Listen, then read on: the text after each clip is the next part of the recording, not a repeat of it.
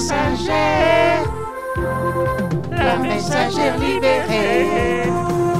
Vous écoutez un podcast de la Messagère Libérée, aujourd'hui consacré à Tenons les Bains. Vous êtes presque en démocratie, bonjour. Ou bonsoir.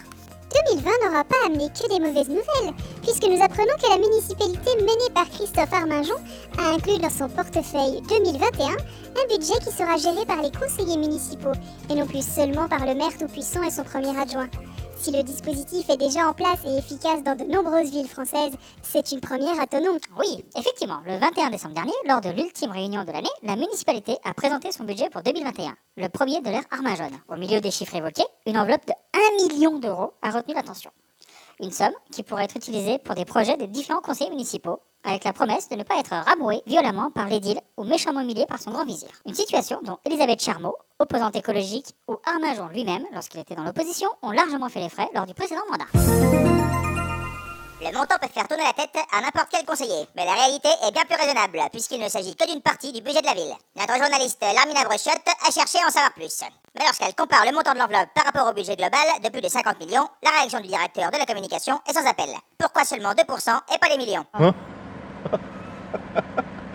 Des millions Des millions, hein, vous êtes charmante. mais Vous voyez ce que ça fait déjà un million, Larmina Alors, concrètement, comment ça marche? Comme tout dispositif d'importance, cela ne se fera pas du jour au lendemain. Les projets devront être présentés en conseil municipal par chaque apporteur d'idées et, s'il recueille la majorité des votes après étude en commission, de l'argent sera alloué à cette réalisation pour un déploiement sous 4 à 5 ans. Explication du premier magistrat au micro de la messagère. C'est euh, une proposition euh, validée, euh, elle devrait être financée, mais attention à ne pas tout dépenser non plus les enfants. hein. Pour cet ambitieux projet, nous nous sommes inspirés d'un concept grec qui a été assez en vogue à une certaine époque et qui s'appelle la démocratie. Le principe de ce modèle de gouvernance ancestrale, c'est de se mettre autour d'une table et de décider à plusieurs, du jamais vu à Tonon depuis des décennies. S'il y en a un qui a du mal à appréhender l'annonce, c'est Jean-Baptiste Beau, élu socialiste qui est avec nous. C'est quelque chose que vous auriez vous-même pu faire, non? Euh, oui, euh, alors, euh, m- m- moi, moi je suis assez emmerdée parce que bon, euh, c'est plutôt coolos comme euh, idée, ça ressemble plutôt bien à ce qu'on devrait en théorie faire dans une république, mais euh, bah, comme je suis une figure de l'opposition, je suis censée y être opposée, non Euh, Du coup, je, je, je sais pas trop quoi faire. Monsieur Beau Ah non, il s'est allongé en PLS.